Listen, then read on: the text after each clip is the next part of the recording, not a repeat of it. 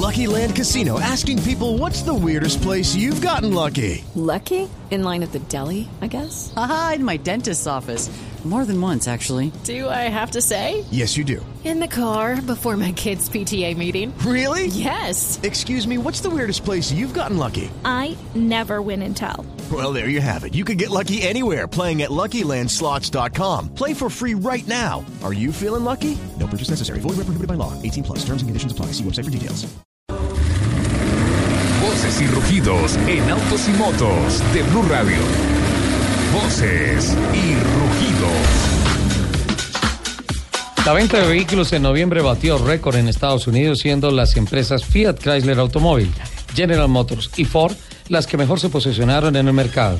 Fiat Chrysler vendió en noviembre 175.974 unidades, mientras que Ford vendió 187.794 y Chevrolet 229.296 unidades. FCA destacó que este fue el mes número 68 consecutivo que mejora sus ventas anuales. Kia anunció sus planes para introducir un nuevo vehículo con bajas emisiones a su creciente línea de modelos. El Niro, calificado como un vehículo híbrido utilitario, representa un nuevo concepto para la compañía y marca así el desarrollo de la primera plataforma de Kia dedicada al auto ecológico. La producción para mercados extranjeros está programada para comenzar a finales de 2016. Kia aspira a mejorar el promedio de eficiencia en- de combustible en un 25% para el 2020.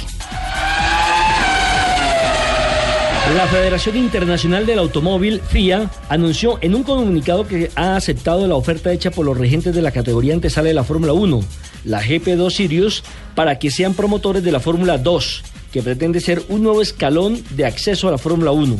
La F2 fue la categoría previa a la Fórmula 1 hasta 1984, siendo reemplazada al año siguiente por la Fórmula 3000, que se mantuvo vigente hasta el 2005, cuando entró la actual, es decir, la GP2 Sirius.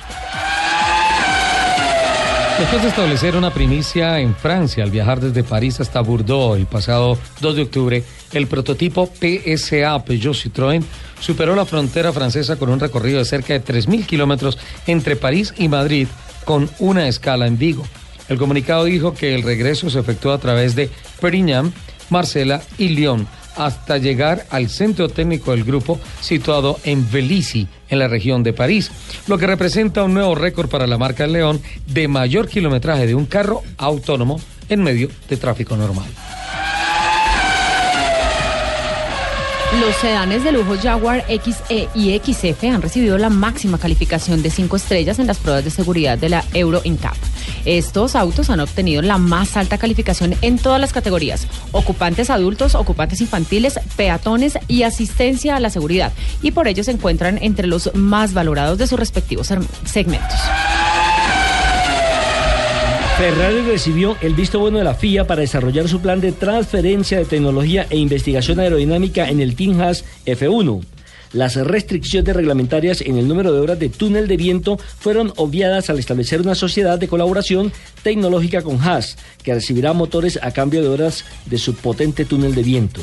Este acuerdo complementa el que ya Ferrari tiene con Sauber. Todo esto significa que Ferrari trabajará el año entrante con un túnel de viento, el de Sauber y el de Haas, poquito garosos. Los invitamos a que sigan con la programación de autos y motos aquí, por supuesto, en Blue Radio.